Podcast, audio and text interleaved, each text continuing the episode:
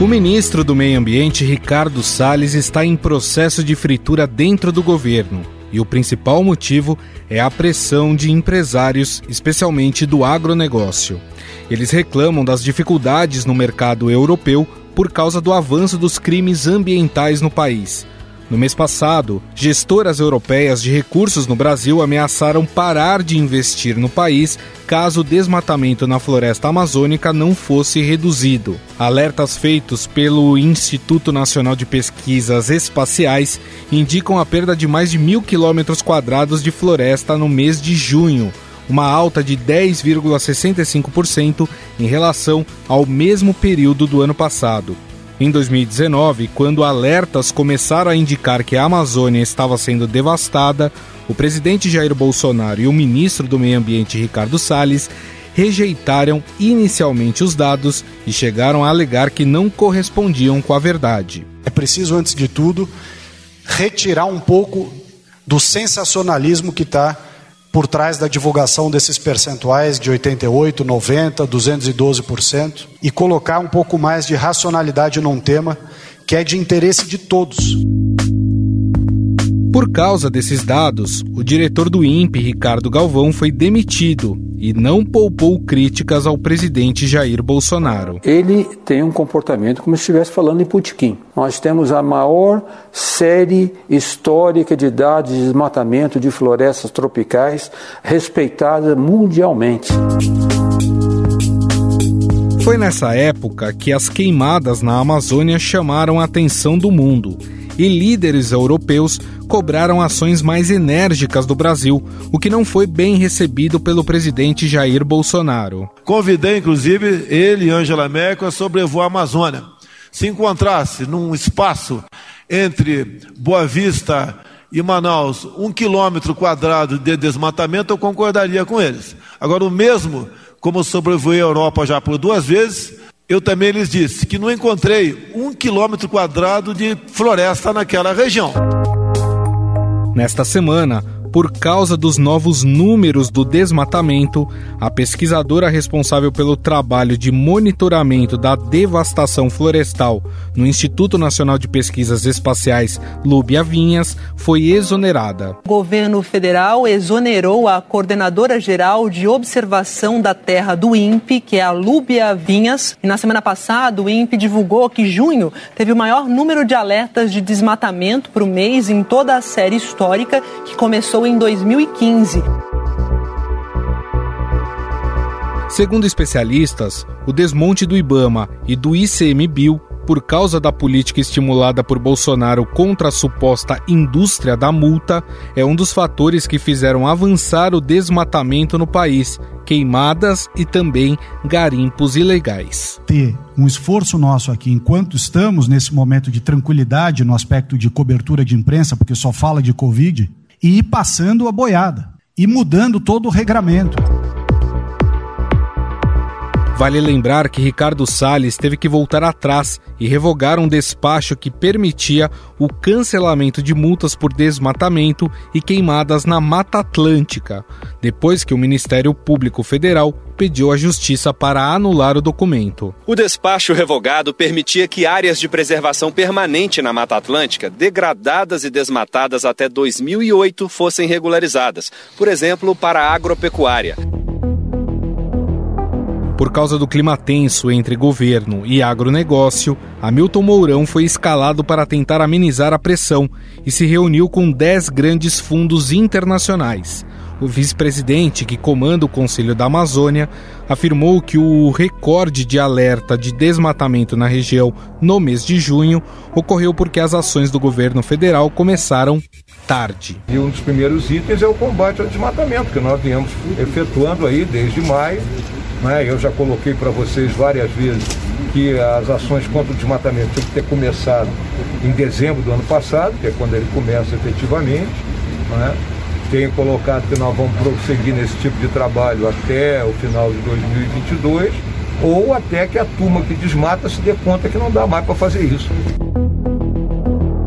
O ministro da Economia Paulo Guedes aproveitou a participação em um evento da Organização para a Cooperação e Desenvolvimento Econômico para fazer um discurso enfático de compromisso com a preservação da Amazônia. So people want to have the industries and jobs. There is a delicate balance, but we are pretty sure we will, we will accomplish it.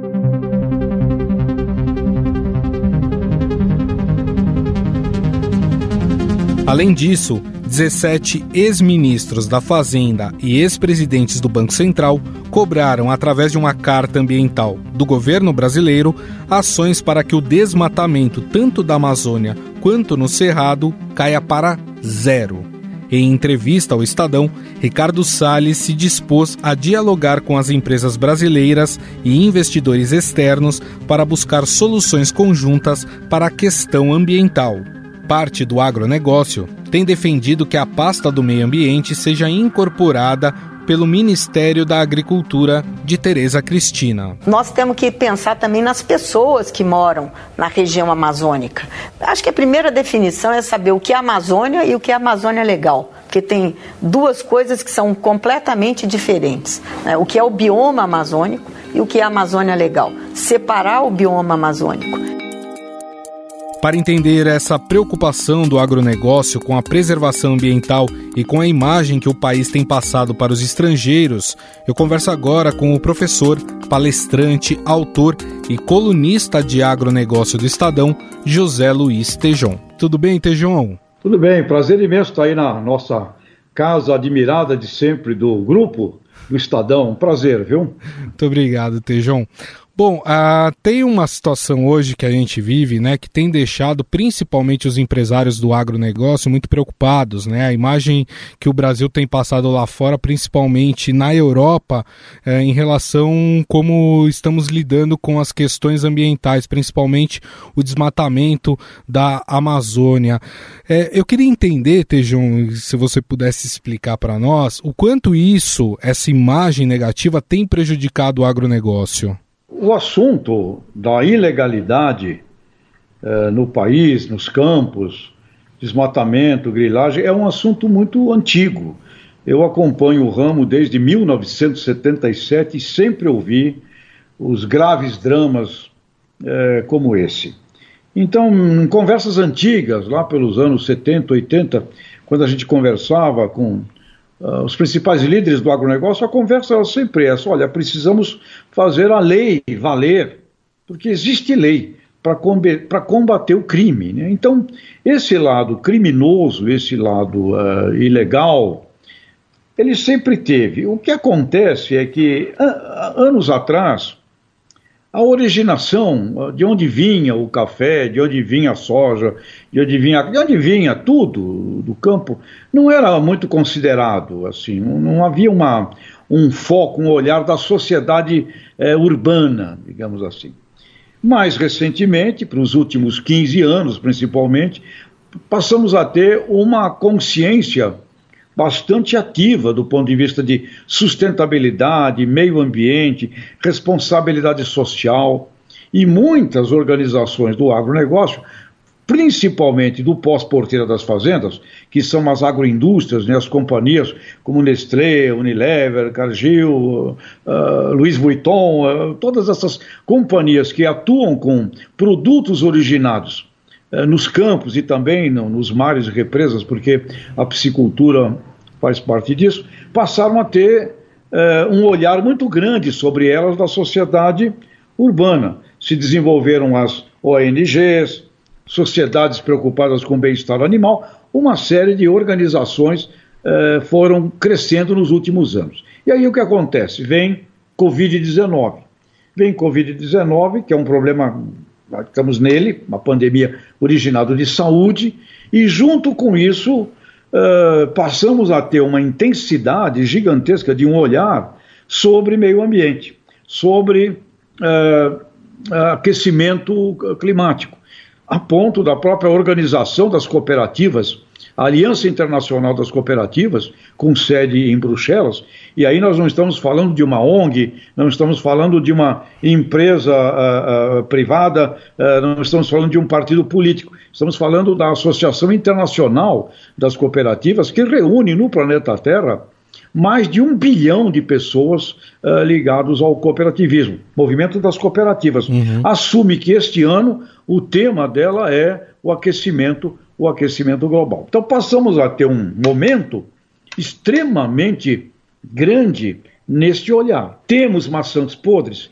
Temos. É um percentual pequeno. Tem que ser assumido por nós brasileiros, buscar isso, acabar com isso. E não adianta ficar botando a culpa uh, no europeu, botando a culpa na ONG não sei o quê, botando a culpa nos outros. Uh, isto é um erro. E quando a gente não parte para o enfrentamento dessa realidade, que eu chamo de dar um beijo na nossa realidade, onde a maioria da realidade é muito positiva, nós não conseguimos passar uma imagem positiva se no sexto tem lá esses 2%. Então, o que está nos faltando, meu, na minha forma de ver, é uma atitude formal, unindo a sociedade civil organizada brasileira. Aliás, os empresários têm se manifestado, as organizações da sociedade civil eh, têm se colocado com relação a isso. Eh, o próprio general Mourão, responsável pelo, eh, pela, pela, pelo, pelo grupo que está trabalhando nesse assunto na Amazônia. Agora, é necessário isso. Isso não pode ser contaminado, Gustavo, com visões ideológicas, que aí é onde turva tudo.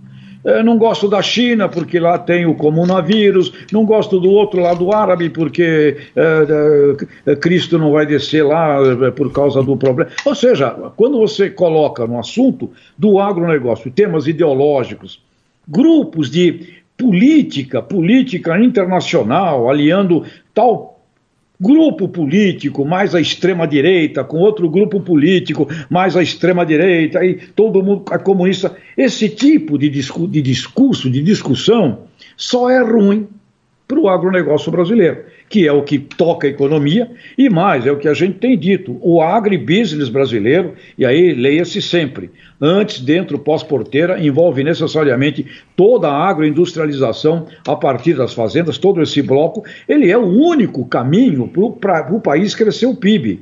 Então nós temos que ter uma compreensão. Os nossos consumidores internacionais não vão querer mais comprar nada e fazer nada de lugar que venha com dúvida de originação me parece até um tanto quanto simples, por um lado. Cabe à, à sociedade brasileira, representada pelo governo, eu vou colocar na cadeia esses 2%.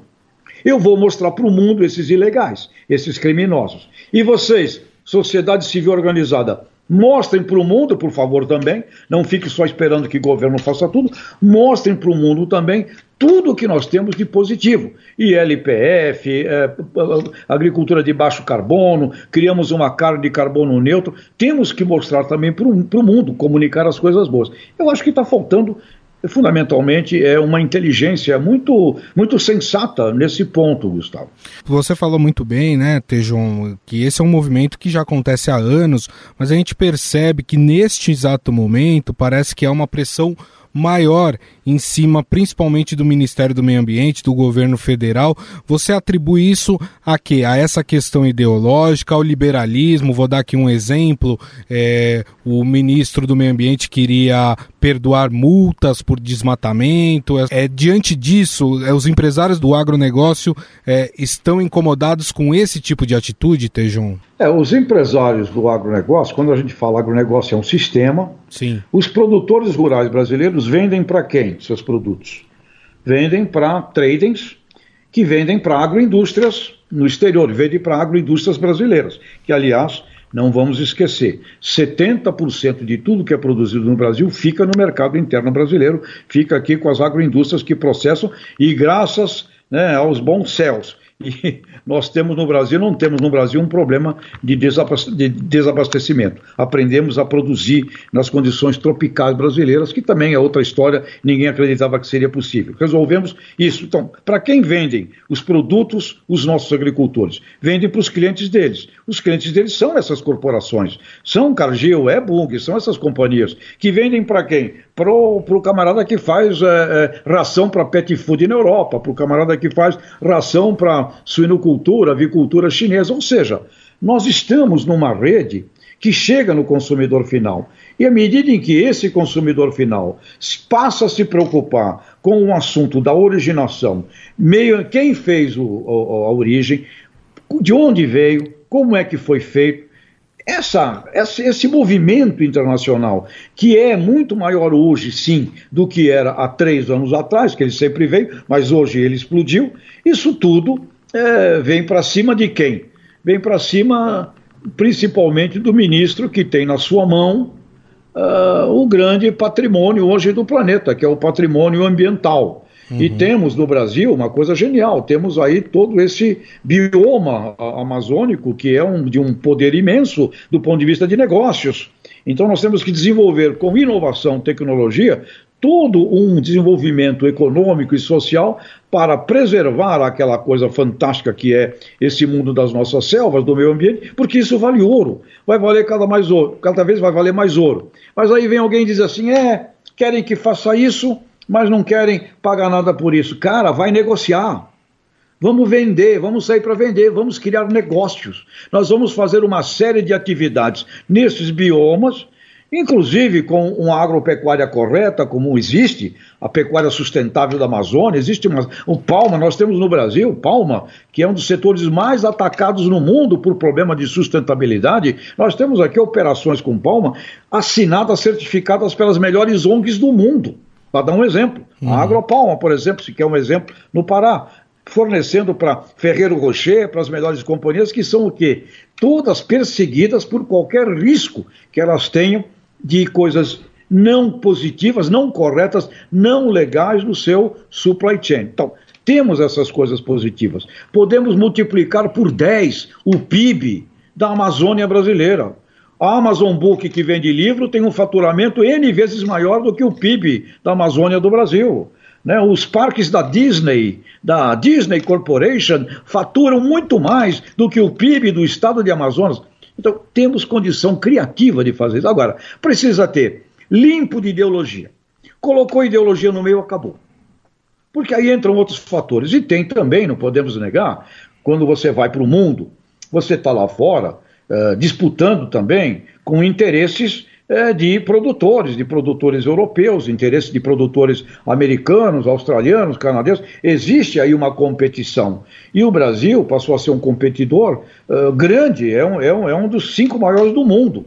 Então nós não estamos falando de uma, de uma, de uma briguinha eh, de, de, um, de, um, de um determinado nicho. Estamos falando de um país que aprendeu a produzir com quantidade, com qualidade, commodities poderosas no planeta inteiro. Portanto, não somos um concorrente qualquer do ponto de vista de produtores rurais, de, de produção agropecuária. Uhum. Então, existe também uma, um, um movimentos e forças caramba, nós não, queremos, não temos muito interesse como produtores europeus eh, desse acordo com, a, com, a, com, com, com o Mercosul. Eh, caramba, os brasileiros, eh, aí vem Aí vem o problema da imagem. Ah, mas lá eles, eles não tratam bem os animais, os animais são maltratados. Ah, lá eu vou comer árvore da Amazônia. Então, vem é carregado isso de um problema também de imagem. Agora, como é que a gente, no mundo da, da comunicação, a gente tem que tratar esse problema?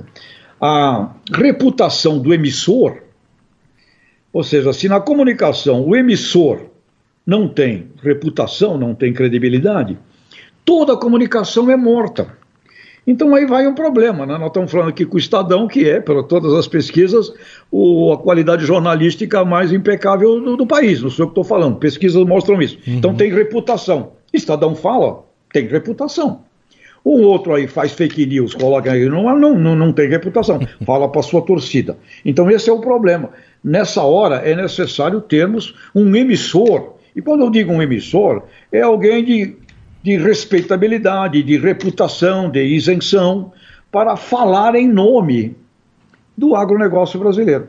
Caso contrário, você pode estar certo, mas vai preso. Porque você não tem, ah, como diziam os delegados antigos da cidade interior, né? Olha, tu tá certo, mas tá preso, não interessa. Porque você pode estar falando tudo que é certinho, mas não tem reputação. Então aí vale sim, eu diria, está na hora talvez de uma boa autocrítica para o próprio governo. O que, que o governo eh, pode falar e ser aceito, o que, olha, vamos tirar o time, nós temos que deixar alguém eh, mais isento falando em nome, por exemplo, desse tema que é o agronegócio. Pessoalmente, a gente andou fazendo inclusive uns trabalhos aí de imagem e a gente entendeu que ah, o nome mais é, crível, de melhor reputação para falar em nome do agronegócio brasileiro no Brasil seria a Embrapa. A Embrapa tem reputação, credibilidade para poder falar sobre isso. Eu acho, infelizmente, que o, o nosso governo tem uma característica né, inegável, né, não há o que negar, de ser um, uh, um, um, governo que gosta das falas, das falas mais alinhadas com a com, com, com, os mundos da extrema-direita, isso gera, uh, gera problema. Aí fala uma, uma bobagem com relação a, a meio ambiente, aí manda embora o, o, o, o diretor do INPE, aí manda embora a, a, pesquisadora que estava lá responsável. Ah, mas isso faz parte de um plano. Mas, hum, hum, sabe, não basta a mulher de César ser séria, ela tem que parecer séria. Então eu acho que com, vamos, vamos dar todo o crédito o pessoal, o governo brasileiro é sério. Mas, pessoal, ajuda um pouquinho. Tem que parecer também, também sério. 2% das propriedades agrícolas do bioma amazônico e cerrado respondem por 62% do desmate ilegal. Portanto, dá para pegar esse pessoal e, por outro lado, dá para fazermos para o mundo um alinhamento eh, de comunicação inteligente. Agora, tem que ter interlocutores que sejam interlocutores que lá os nossos, os nossos clientes eh, considerem, respeitem. Então, aí vai uma autocrítica. Vai uma autocrítica ao ministro, vai uma autocrítica a todo mundo. A ministra Tereza Cristina tem sido uma mulher muito bem recebida né? Uhum. Eh, no, no, mundo. ela é uma, uma, uma senhora com característica humana muito boa, gosto dela. E ela é uma pessoa que tem tentado ao máximo trabalhar essa visão, essa visão estratégica do agro brasileiro. Então, meu caro, Fala, falar que o, que o governo fala, e alguns membros do governo falam, mas representa o governo. Ah, nós não gostamos dos chineses, os chineses não sei o quê. Mas, então, hora que fala isso, fala mal da esposa do, do, do, do Macron, fala é, que é um bando de, de camarada, que lá eles desmatam tudo. Então eles que olhem para eles, não adianta mais essa conversa a comparativa. Olha o que eles fiz, fizeram lá, como aqui também era, eu me lembro, no, nos anos 70 é, desmatar para plantar fazia parte da, da, da, época, e eles fizeram lá. Mas eles têm lá hoje uma série de aspectos também de, de, de negócios de madeira com florestas plantadas, tem lá os seus imensos rigores, Além também o nosso negócio de madeira aqui, que é, é, muito bem cuidado também pelas organizações como Suzano e outras. Ou seja, nós temos um grande problema, sim, é, de voz de liderança para um assunto que é antigo e que agora exacerbou e ele exacerbou porque a gente não está conseguindo conduzir isso uh, com a liderança que deveria e com a isenção que deveria, principalmente não transformando isso numa guerra de nós contra eles que não adianta nada. Cabe à sociedade brasileira proteger os nossos agricultores, porque eles são o elo mais frágil. Nós temos 5 milhões de propriedades agrícolas no Brasil. 4 milhões delas com praticamente nenhum ou baixíssimo acesso à tecnologia. São 5 milhões de propriedades. É, enquanto nós temos 500 eh, corporações pós-porteira das fazendas que impacta 70% do mundo. Temos mais umas 200 corporações no antes da porteira que impactam toda a ciência, toda a tecnologia. Então nós estaríamos reunindo aí, a, a grosso modo, duas mil organizações, duas mil corporações no antes e no pós-porteira e tem 5 milhões de produtores no Brasil com pequenos, micros, né, onde a cooperativa responde por um milhão de, de, agricultores cooperados, mas é, sim, os agricultores têm que ser protegidos, porque eles lidam com fatores incontroláveis, não põem preço em mercadoria, não põem preço nos insumos, tem o câmbio, é, tem todo esse movimento, tem que se adaptar velozmente à inovação, à ciência, à digitalização, além de ser produtor, tem que saber produzir água, preservar água, meio ambiente, é, bons tratos animais, não pode marcar mais ferro. Tem uma série de movimentos que cabe sim à sociedade preservar, proteger os agricultores brasileiros. Agora, é, precisamos agir nesse sentido de uma forma muito mais evoluída e não adianta ficar brigando, brigando, entrando em briga perdida, que é que brigar com o cliente. É. Vai brigar com o cliente, não adianta. Esse José Luiz Tejon, palestrante, professor, autor, especialista nas áreas de gestão de vendas, marketing em agronegócio, também comentarista de agronegócio, que bateu esse papo bem bacana com a gente. Tejon, gostaria de agradecer imensamente aí a disponibilidade por conversar com a gente. Foi ótimo o nosso bate-papo. Muito obrigado. Eu que agradeço, espero que haja uma luz aí positiva acima de uh, de ideologias, afirma de, acima de partidos políticos, uma luz uh, de sensatez né, sobre isso. Mais uma vez, muito obrigado, viu, Tejum? Um grande abraço. Abraço, obrigado, Gustavo. Estadão Notícias. O Estadão Notícias desta quarta-feira vai ficando por aqui. Contou com apresentação e produção minha, Gustavo Lopes, produção de Júlia Corá e montagem de Moacir Biasi. O diretor de jornalismo do Grupo Estado é João Fábio Caminoto. Mande seu comentário e sugestão para o e-mail podcast@estadão.com. Um abraço e até mais. Estadão Notícias.